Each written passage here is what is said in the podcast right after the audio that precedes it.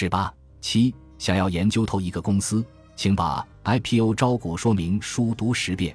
学习完前面的内容，我们现在通过行业筛选，确定了一个意向公司。那么该从哪里着手去研究呢？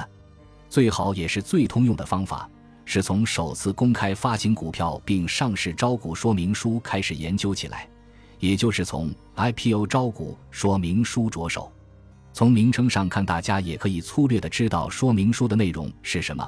既然企业要上市，就会详细介绍公司的发展历史，公司是做什么的，公司的行业情况，包括行业的市场容量、行业的竞争情况，以及行业一些其他竞争对手的情况。公司在行业具备什么样的竞争力？公司的财务情况，公司为什么要上市？公司上市募到的这些资金还有什么规划？这些正是我们分析行业和公司所需要的绝佳材料。所以，要想研究透一个公司，最好把 IPO 招股说明书仔细读十遍。要读招股说明书，就先要下载下来，很多财经网站都有。不过，建议一般去巨潮资讯网下载就可以了。上面的资讯都比较权威，而且也非常齐全。如果是第一次见到招股说明书的，可能会被吓到。怎么内容那么多？一般的 IPO 招股说明书少则一两百页，多则几百页。如果都仔细读完，那不知道要读到猴年马月，研究效率会极慢。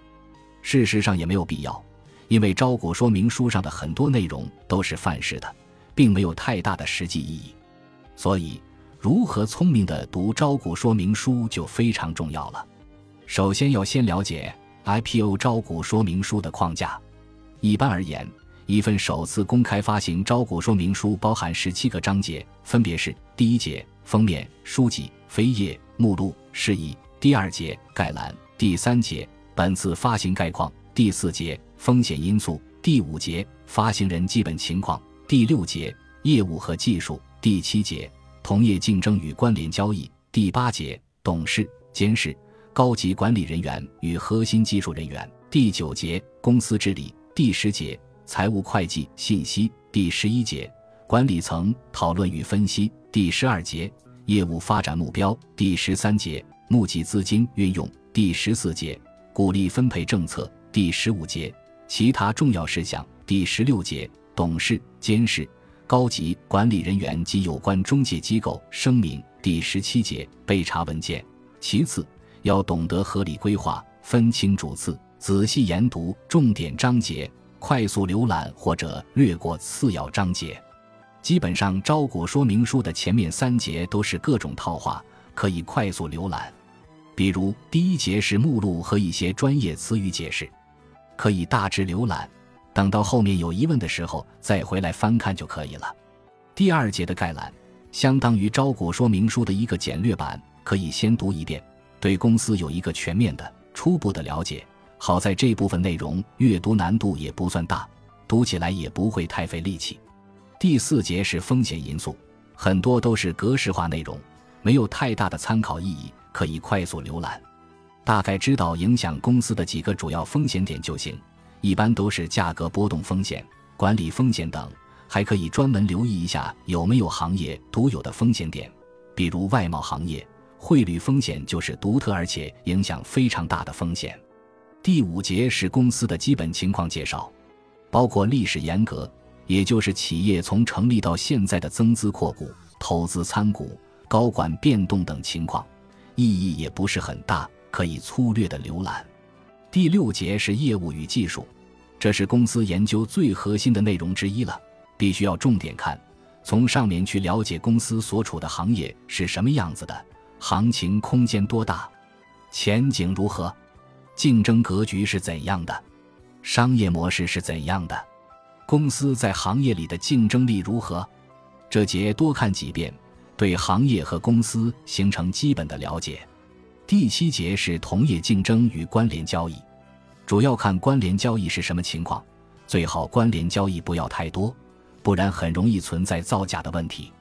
第八节主要是公司创始人和高管的履历，大致了解一下。主要看创始团队里有没有行业技术大牛。第九节快速浏览，从第十节开始又很重要了。第十节和十一节主要是财务分析，需要一定的财务专业知识，核心看业绩增长情况，数据太好和太差都要特别关注，了解背后的原因。第十二节是业务目标，是企业未来三年的发展战略与规划，可以看到企业后续的基本规划，主要关注规划是不是符合实际，另外是不是聚焦主营业务。第十三节讲了募集资金的运用情况。主要看公司上市后募集的资金有什么用途，以及相应的产出预测之类的。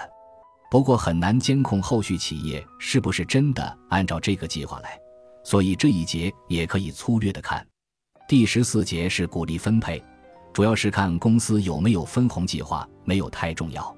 第十五节中重点要关注合同的情况，包括采购合同、销售合同等，相当于是对公司财务情况的一个佐证。